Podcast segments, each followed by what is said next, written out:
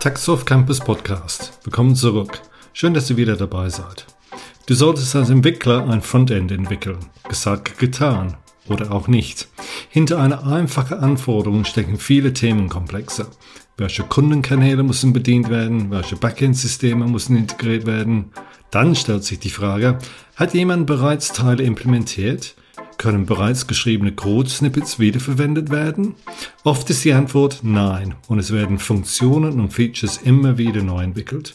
Deshalb die Frage, was kann getan werden, um mehr Effizienz in der Frontend-Softwareentwicklung zu schaffen? Heute rede ich mit Jonas Ulrich und Daniel Ley, Gründer der Firma Kickstart DS. Daniel ist ein passionierter User Experience Manager und Jonas ist leidenschaftlicher Entwickler und, wie er selbst sagt, von Tag 1 dabei.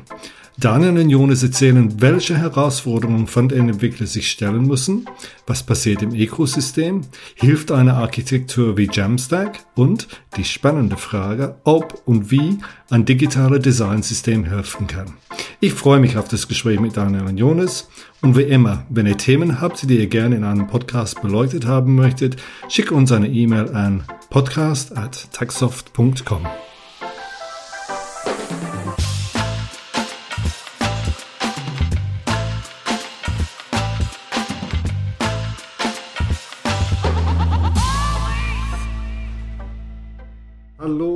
Jonas, hallo Daniel. Wie geht's euch hallo. heute Abend? Hi. Gut, gut. Ja, sehr schön. gut, sehr schön. Ja, schön euch wiederzusehen, würde ich mal sagen. Wir haben ähm, in der Vergangenheit mit beiden von euch mal Podcasts aufgenommen, Jonas. Wir hatten mit dir, glaube ich, über das Thema Web Components uns mal unterhalten und was so auf ja, dem genau. Markt da passiert. Und Daniel, das war das ganze Thema UX, UI und wie man, wie man diese Themen ähm, im Entwicklungsprozess mal, ähm, mal einbindet, ja, wenn ich mich äh, richtig dran erinnere. Genau, genau. Ja, und da sind ein, ein paar Sachen bei euch passiert, sage ich mal so äh, zwischendurch. Ähm, ihr habt ihr beide äh, zusammen eine Firma gegründet, die Kickstart. DS habt ihr gegründet. Ähm, ich hatte mal einen Podcast mit dem Serge ähm, gemacht für ein, paar, für ein paar Wochen, ja, wo es um die Transformation eines Unternehmens ging, ja. Und er erzählt natürlich, ein wichtiger Punkt ist dann zu schauen, was kann ich als Mehrwert zu meinem Kunden geben? Nicht nur welche Produkt verkaufe ich, aber welche Mehrwert äh, kann ich dann meinem, meinem Kunden geben? Und deswegen so meine erste Frage wäre, okay, habt dann entschieden, so eine Firma zu gründen. Aber welche Problem wollt ihr dann eigentlich mit dieser Firma lösen? Was war der, was war der Anreiz zu sagen, wir machen was Neues? Und was ist das Problem, was ihr auf dem Markt sieht, wo ihr ähm, dazu was beitragen könnt oder aus Lösungen dazu beitragen könnt? Ja, also ähm, ich fand ganz spannend in meiner Zeit vorher bei Amadeus, ähm, da habe ich auch äh, neben meinem Job als UX Manager eben auch global am Designsystem mitgearbeitet und da auch mit dem Design Ops Team gearbeitet. Mhm. Und das kam halt aus, aus dem Grund heraus, dass man immer wieder für jedes Produkt neu starten musste, entweder mit einem neuen technologischen Stack dahinter, aber jedes Mal musste man äh, den Button immer wieder neu äh, gestalten, ne, um dem Brand zu entsprechen, der Konsistenz zu entsprechen und immer mehr, ähm, immer wieder wurde auch ins Markup übertragen und ähm, Jonas und ich, wir kennen uns schon sehr, sehr, sehr lange und wir haben immer mhm. wieder auch über solche Themen gesprochen. Und da haben wir gedacht, dass wir einmal unsere Kräfte verbinden, unser Wissen verbinden, um halt eben ein Design, äh, ein Framework zu schaffen, mit dem man sehr schnell solche Designsysteme an den Start bringen kann. Deswegen auch Kickstart DS mhm. und das DS dabei für Designsystem. Ja, genau. Das ist so wirklich die Idee dieses Kickstart vor allem. Das ist doch das, was immer gut ankommt, wenn man mit Leuten drüber spricht. Stellt man fest, das wird schnell verstanden. Mhm. Aber, aber Daniel, wenn ich dir kurz mal zu, zu dir da zurückgehe, du hast gesagt, ähm, auch dieses Wunsch nach Konsistenz, ja. Was meinst du dann genau dann mit, mit, mit Konsistenz? Redest du da oder ist das, das Thema dahinter verschiedene Kundenkanäle, verschiedene Touchpoints oder was, was, was heißt das dann eigentlich zum Thema Konsistenz? Oder was will, ich sag mal, so ein Enterprise-Kunde mit, mit Konsistenz dann er, erreichen? Ja, da sind letztendlich ganz viele Stakeholder mit im Spiel. Ne? Mhm. Also ein größeres Unternehmen hat etliche digitale Touchpoints mittlerweile und mhm. ähm, wir spüren, es werden auch immer mehr. Da ist die eigene Webseite, da ist vielleicht ein Blog, da ist ein Intranet. Dann gibt es vielleicht auch digitale Produkte. Je digitaler die Firma aufgestellt ist, ähm, desto mehr äh, digitale Produkte äh, sind vertreten und desto mehr User Interfaces für solche Produkte. Mhm. Und desto mehr vielleicht auch technische, technisch unterschiedliche Backends dahinter. Und oftmals äh, historisch begründet hat dann jedes Backend sein eigenes Frontend. Das ist noch viel zu selten voneinander getrennt. Und dann habe ich auf der anderen Seite ähm, die Marketingabteilung, die möchte, dass meine Marke als Unternehmen ähm, korrekt und auch kohärent präsentiert wird. Mhm. Ähm, über all diese digitalen äh, Kanäle hinweg. Dann habe ich meine Anwender, die oftmals auch mehrere meiner Kanäle nutzen und die auch vielleicht dann eher unbewusst diesen Medienbruch spüren. Ne, dann ist in der einen Anwendung der Button so total rund, weil das war halt zu der Zeit der Zeitgeist in der Gestaltung. Der hat zwar dann die Corporate Farbe, aber sieht aus wie eine Pille. In der anderen Anwendung ist er eher klein und knubbelig und ein bisschen eckig. Mhm. Und dann ist oftmals der kleinste gemeinsame Nenner das Set an Farben, mhm. was sich solche Applikationen und, und digitalen Touchpoints ähm, miteinander teilen. Und wir sehen halt, ähm, es wird immer wichtiger, dass das viel konsistenter ist, dass man auch in der Entwicklung Werkzeuge bietet, die das Leben der Entwickler einfacher machen. Mhm. Nicht immer wieder von neuem anzufangen, nicht immer wieder den Button neu zu gestalten ähm, und, und da halt eher auf ein gutes äh, Set zu setzen, eben ein Designsystem, wo sich all diese Komponenten konsistent, ähm, sag ich mal, vererben. Mhm.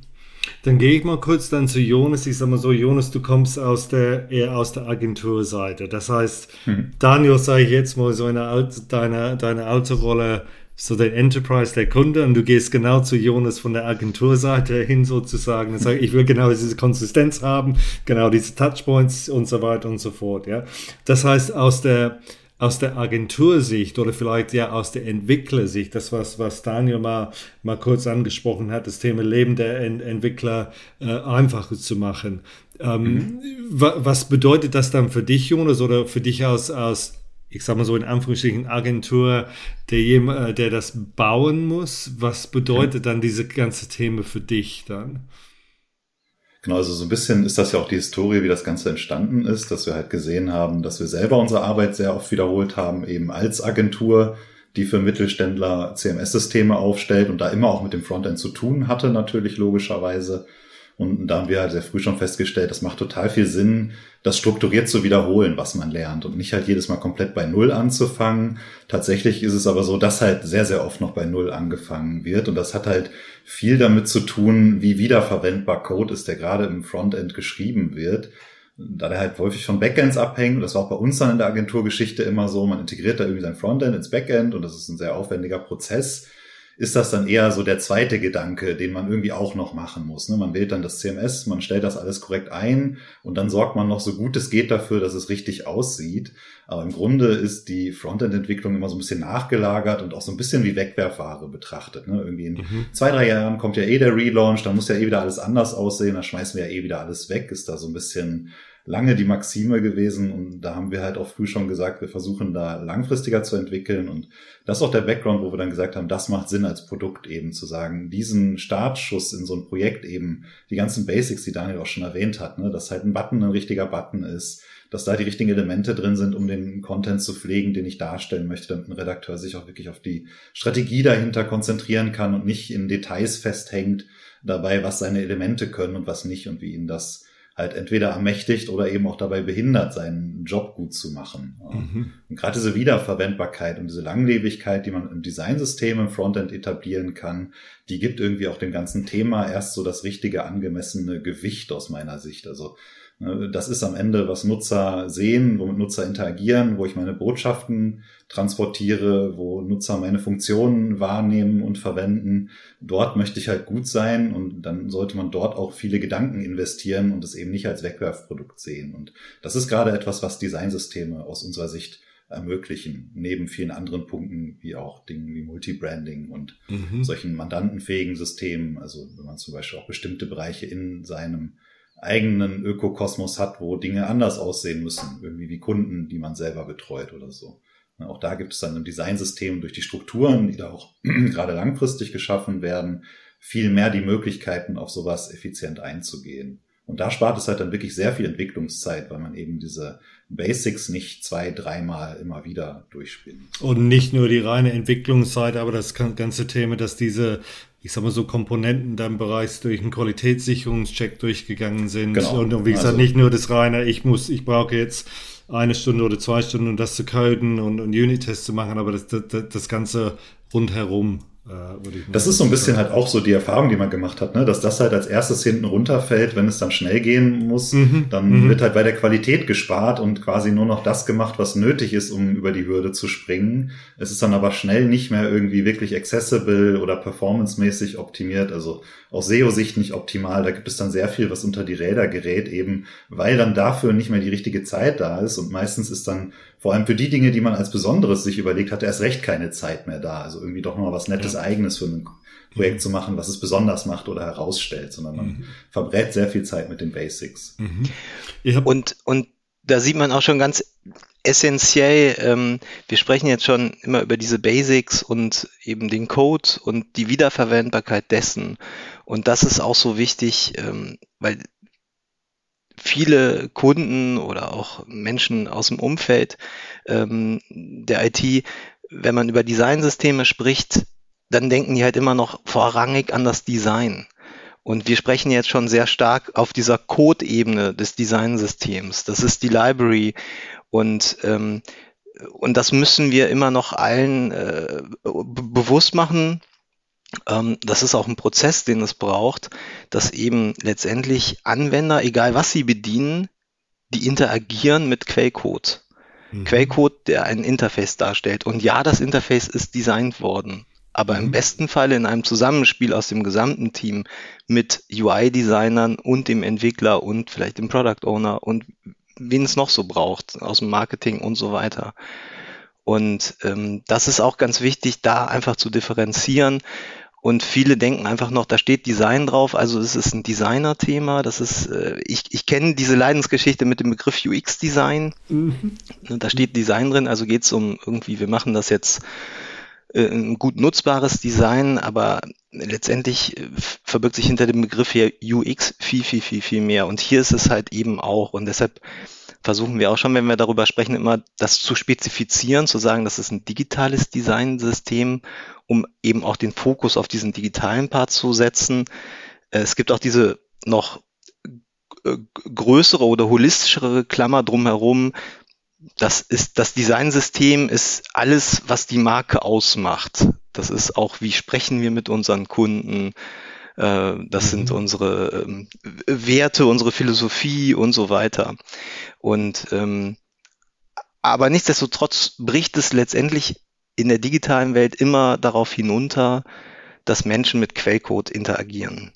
Dann, dann stelle ich trotz dein, deiner Beschreibung da die Frage, wie würdet ihr dann kurz und knapp dann so ein digitales Designsystem erklären? Was, was steckt wirklich dahinter? Du hast viel über Quellcode gesprochen, Verbindung von UX, UI. Es ist nicht nur Design, aber so kurz und knackig zu sagen, doofe Frage, was ist es dann? Was, was ist es denn, was ist dann das Designsystem?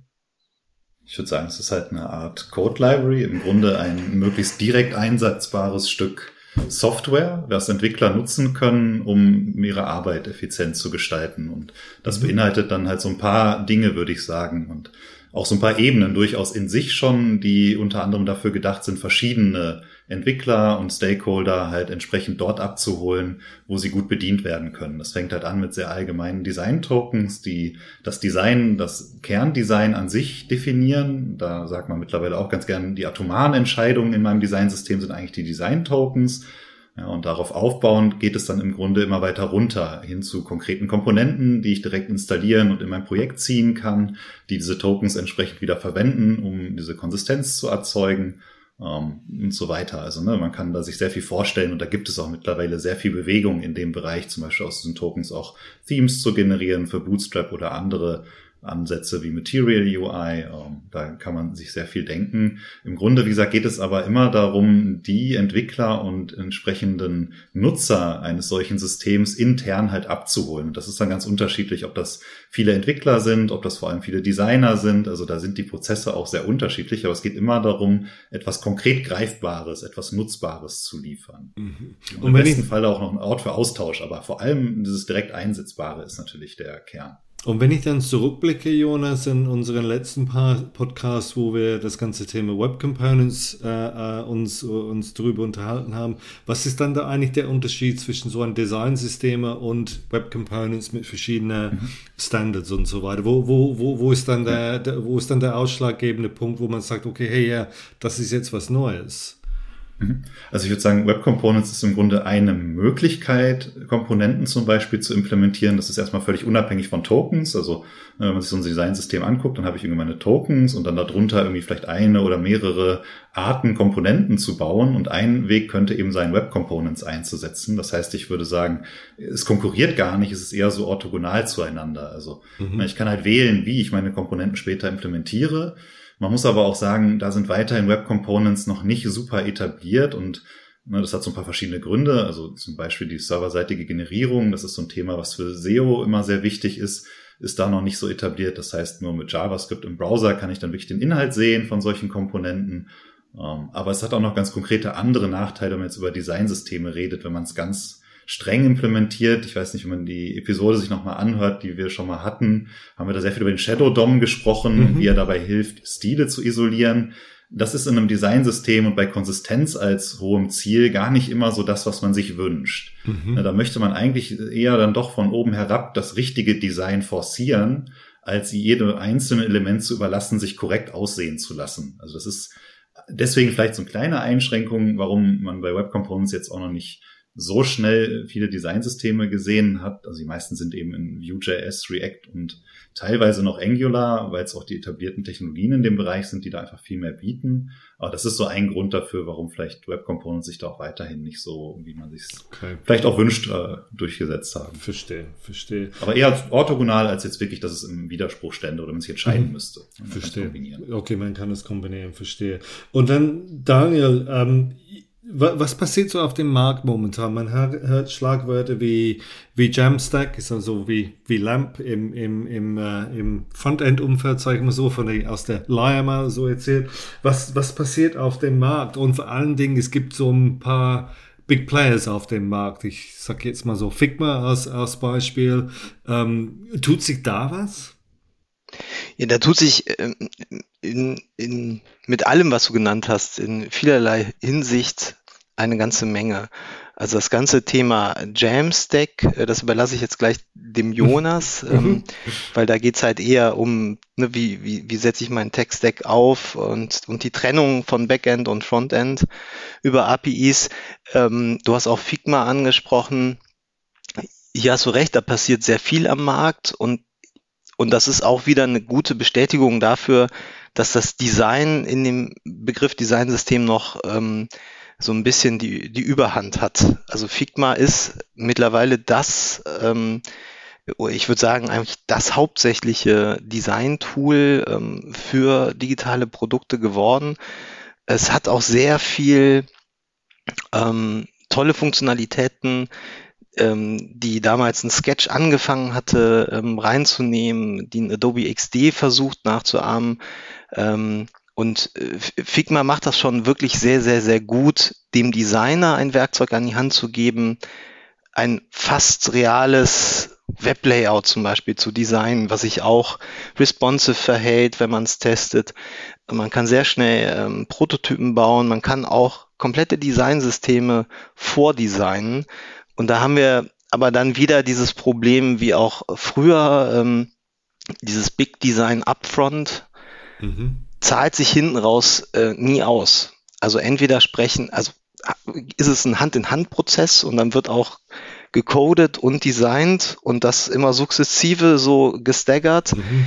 Ähm, aber in Figma wird gerade wahnsinnig äh, investiert. Äh, ähm, ähm, jeder benutzt es, man sieht ganz viele Blogposts, es gibt etliche Add-ons und Plugins, die auch versuchen, diese Design-Token-Welt schematisch und strukturiert in das Design-File zu bekommen. Immer mit der großen Hoffnung, und das höre ich auch, wenn ich mit vielen Designern spreche, mich austausche, dass doch irgendwann, dass man aus dem Design-Tool heraus halt fertig bedienbare Komponenten generiert. So dass man halt ja eigentlich gar kein Development, äh, mhm. Development mehr braucht. Mhm. Das ist halt so der hehre Wunsch mhm. und, und auch äh, unserer Ansicht nach ein absoluter Mythos, der mhm. auf lange, lange Sicht nicht existieren wird, weil dann letztendlich doch Technologie viel zu komplex ist. Mhm. Ne, wie, wie will Figma, ähm, sage ich mal, Framework-agnostisch Komponenten generieren, die vielleicht mit Vue.js, Angular und React laufen mhm. können. Mhm. Und, ähm, und, und das ist vielleicht jetzt ein ganz guter Bogen auch an Jonas, ne, wo mhm. wir bei Frameworks sind und Agnostik. Gen genau. Oder ja, vielleicht ja. mal spielen wir den Ball jetzt zu dir, dir Jonas. Genau dieses, hm. dieses Thema Frameworks und Schlagwort, was ich vorhin erzählt habe, äh, Jamstack. Was, genau, was das tut das? Hilft das? Hilft das nicht? Ich würde sagen, dass es sogar sehr hilft und so ein bisschen eine der Vorbedingungen war, damit jetzt so Designsysteme auch effizienter im Einsatz werden können weil halt ganz zentral drin steckt, und das ist auch, kann man es fast so ein bisschen reduzieren, das Frontend wirklich sehr sauber vom Backend zu trennen. Du hast den Vergleich schon genannt, wenn man sich so ein LAMP-Stack anschaut, irgendwie so mhm. Linux, Apache, MySQL, PHP, quasi als die Technologien, die man einsetzt, um sein Projekt zu realisieren, dann steht oder stand zumindest auch das Jam in Jamstack mal für quasi eine Abkürzung JavaScript, API und Markup. Mhm. Das ist so zu verstehen, eben genau als diese Entkopplung an der Stelle. Man hat die API, oft ein CMS-System, vielleicht aber auch eine ganz strukturierte API, vielleicht sind es auch mehrere.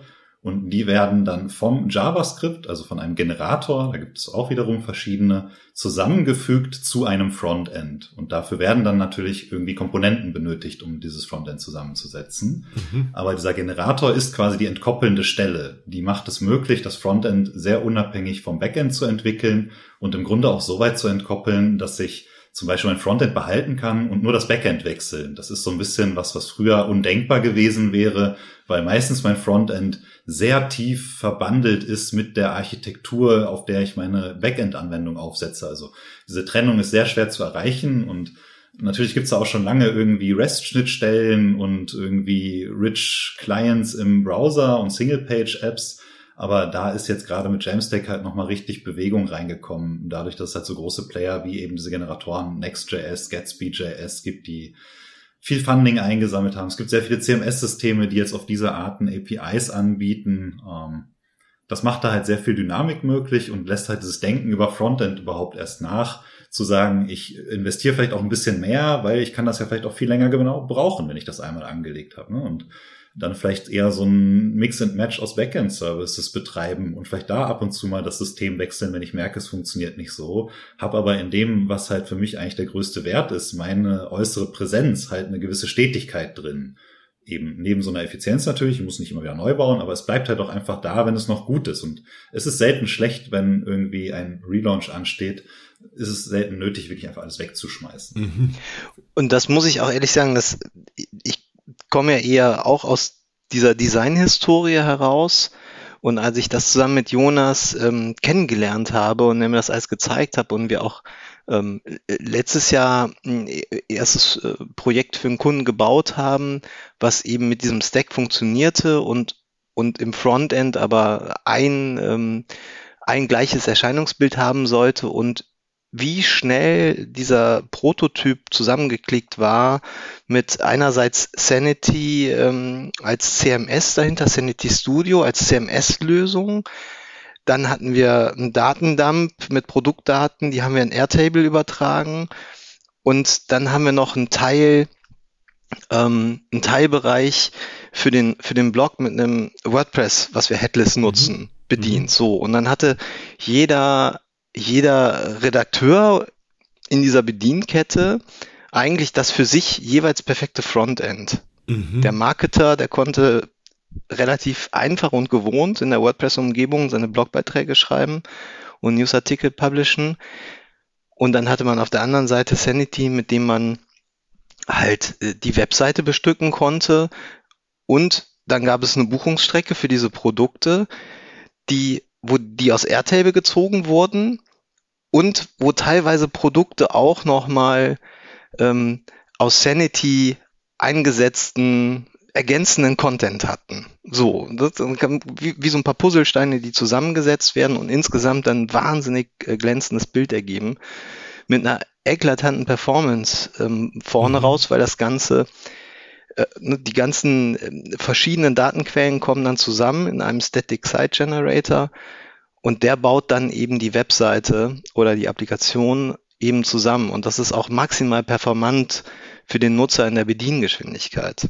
Und was ich dabei, was ich da bei dir rausgehört habe, Daniel, es war nicht den klassischen Ansatz, wir bauen einen Click-Dummy, um zu zeigen, wie es sein könnte, sondern wirklich die, ich sage jetzt, die Komponenten genutzt, um das zu bauen. Sprich, dieser dieses Sprung über den Click-Dummy hinaus, um wirklich, äh, ich nenne es von Demo erstmal, wirklich echt, echten Code zu nutzen, anstatt nur, nur dieses Click-Dummy. Habe ich das richtig so verstanden?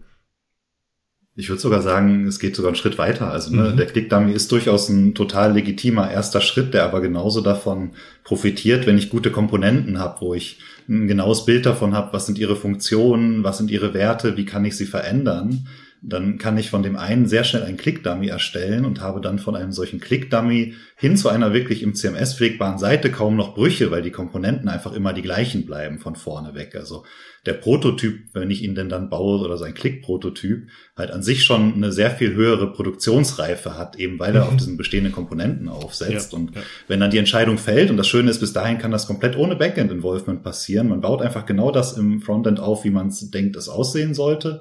Und wenn dann die Entscheidung fällt, dass es so gut ist, ist halt das Anschließen von einem CMS im besten Falle fast automatisierbar, weil ich ja genau weiß, welche Felder ich in meinen Komponenten habe. Hat er eine Headline? Kann ich die Größe der Headline einstellen? Ne, was sind eben genau diese Freiheitsgrade für so einen Redakteur? Das weiß ich im Grunde alles vorher schon, weil ich meine Komponenten kenne und dann sehr einzeln einfach entscheide, welche dieser Optionen sind für den Redakteur relevant. Also muss er die Ausrichtung der Headline einstellen oder soll er es gerade nicht können? Und in dem Bereich kann man dann sehr effizient Entscheidungen treffen und auch so ein CMS anbinden, eben weil man diese Komponenten halt gut konzipiert hat und die mhm. einen sehr guten definierten Zweck erfüllen. Das ist halt immer wichtig. Mhm. Und das kann im Grunde halt nur im Code nachher passieren, genau diese zentrale Definition. Das hat auch gar nichts mit Design zum Beispiel zu tun. Ne? Also dieser Punkt, den ich meinte, warum ist sowas resistent gegenüber Relaunches? Weil wir halt über Struktur reden. Also es geht mhm. um Struktur von Komponenten und die ändert sich ganz, ganz selten. Ganz selten braucht man eine Sub-Sub-Sub-Headline. Mhm. Also da sind mhm. alle Optionen dann irgendwann auch durchdacht und auf der Ebene ändert sich gar nicht so viel strukturell. Ändern tut sich viel im Designbereich. Also da, wo man jetzt heute viel mit Tokens machen kann, das ist so ein anderer großer Bereich im Designsystem.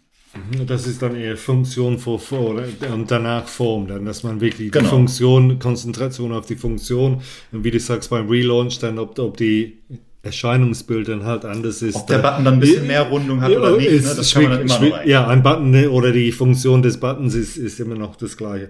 Ein wichtiger Punkt, was, was ich rausgehört habe in, in, den, in den letzten Minuten, als wir miteinander gesprochen haben, dass wirklich das Thema Design-System ist mehr als Design. Es heißt zwar Design-System, aber nicht nur mit Betonung auf Design. Das ist, glaube ich, ein Punkt, was wir wirklich ähm, die Zuhörer auf den Weg äh, geben müssen. Gibt es irgendwelche andere Knackpunkte von, von eurer Seite aus, wo, wo, wo, wo du die Zuhörer sagst, ja, das musst ihr auch wirklich mitnehmen aus diesem Podcast. Nicht nur was ich da gerade gesagt habe, es ist mehr als Design. Ihr habt über das Thema Wiederverwendbarkeit gesprochen.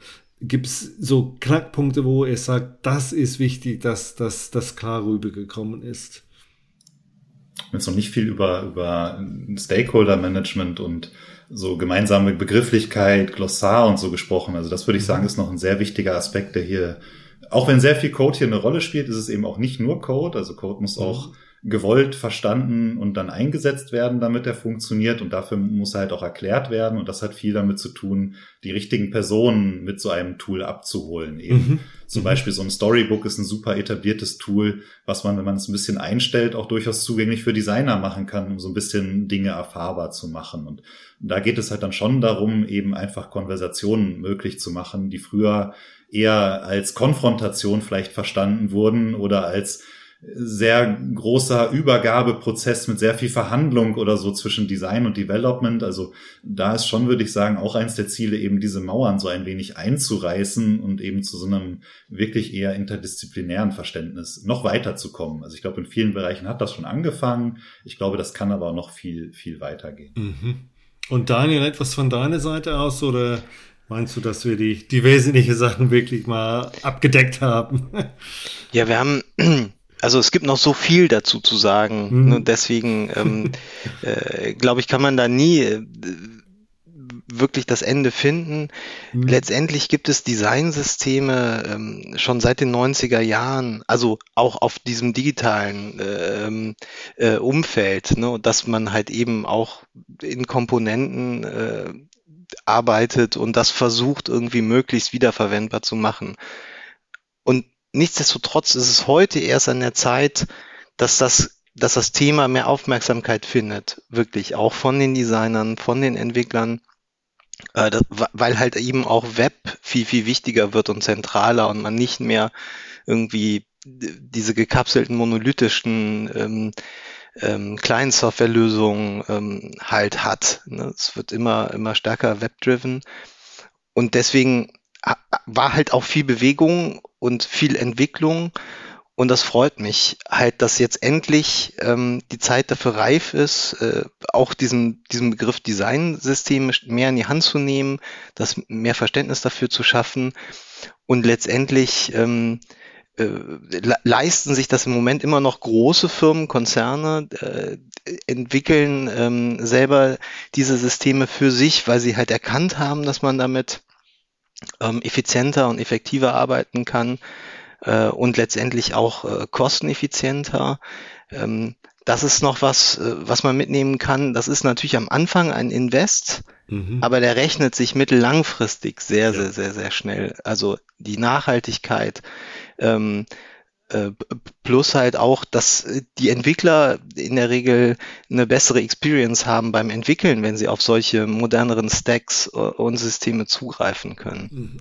Und, und da, mhm, und das ist auch, verstehen wir auch so ein bisschen als unsere Aufgabe mit Kickstarter.ds, da so den, äh, nicht nur den Begriff, sondern generell Designsysteme so zu demokratisieren und mhm. den Zugang einfacher zu machen. Genau, das, das wäre eigentlich der Punkt. Ich glaube, ähm, mit das, was ihr beide erzählt habt in den, in den letzten 30 Minuten. Ihr, ihr habt viele Interesse geweckt. Und wenn man, und wie du sagtest, Daniel, vielleicht gibt es kein Ende. Wir könnten jetzt vielleicht noch eine Stunde, Stunde uns mal unterhalten. Aber wenn man sagt, okay, oder wenn jemand sagt, ich möchte jetzt mich mal mehr informieren. Ich will ein bisschen mehr über diese ganze Thema Designsystem, Vorteile, wie das alles funktioniert. Gibt es irgendwelche Tipps, wo, wo, wo du sagst, ja, geh dann dahin und dann äh, äh gibt es auf jeden Fall Informationen, äh, die die Leute äh, auch einmal von der Designseite, aber auch von der Coding-Seite, äh, wo die sich mal äh, tiefer drüber informieren können. Also es gibt einen ganz bekannten äh, Advokaten äh, der Szene, das ist Nathan Curtis. Mhm. Der schreibt seit vielen Jahren immer sehr ausführlich ähm, aus vielen verschiedenen Perspektiven über das Thema Designsysteme. Bis hin zu, wie setze ich das in der Organisation, in meinem Jira auf. Mhm. Ähm, der hat auch diesen ähm, letztendlich so ein bisschen den Term geprägt, dass äh, ähm, Designsystem ist eben kein Produkt, sondern es ist ein Service mhm. die man aber wie ein Produkt pflegen sollte. Und, ähm, Und dann kann man natürlich auch äh, auf unserer Website, auf kickstartds.com, mhm. ähm, wir haben jetzt auch angefangen, immer mehr Artikel zu veröffentlichen äh, in, Eng mhm. in, englischer Sprache, aber mhm. ähm, ne, wo wir versuchen, mehr Einblicke in die Systematik zu geben und auch in die Thematik. Super, ich glaube schon, dass wenn die Leute dahin gehen, dass die eine Menge gute Hinweise bekommen werden, ja? Jonas. Ein Tipp hätte also, ich auch noch. Ja, klar, Jonas, bitte, ja. Äh, weil ich ja irgendwie immer die Lanze für, für Specs brechen muss, äh, auch nach meinem letzten Auftritt hier. Äh, die W3C Token Spec kann ich da auch nur an nahelegen, sich die mal anzuschauen. Das ist mhm. aus meiner, aus unserer Sicht ein super elementarer Bestandteil zukünftig von Projekten mit solchen Tokens zu arbeiten. Da kann man sich sehr gut informieren, wie die Grundlagen gerade gelegt werden. Und wenn man bis dahin irgendwie so einen Stepping Stone braucht, weil man sagt, das ist mir noch zu theoretisch, das ändert sich zu oft, würde ich das Style Dictionary von Amazon, ein Tool, mhm. sehr empfehlen. Das ist auch der Basisgrundstein gewesen für die Spec tatsächlich. Die werden ja. mittlerweile sehr aus der Praxis abgeleitet, zum Glück solche Specs. Sehr konkrete Hinweise, super. Jonas, Daniel, ich bedanke mich recht herzlich bei euch. Es war ein sehr aufschlussreiches, interessantes Gespräch. Ähm, ja, und ich freue mich auf das äh, Nachfolger-Podcast mit euch. Ja? ja. Vielen, vielen herzlichen Dank und äh, toi, toi, toi. Ja? Tschüss. Ja, danke ebenso. Danke, danke. Auf ja. bald. Ciao. Tschüss. Taxoff Campus Podcast. Der Podcast für Software- und IT-Professionals. Im Taxoff Campus Podcast beschäftigen wir uns mit einem breiten Themenspektrum, um euch zu helfen. Praxisfragen zur Technologie, aber genauso Fragen zur Umsetzung, Prozessen oder Projektorganisation. Danke, dass ihr dabei wart. Euer Taxoff Campus Podcast Team.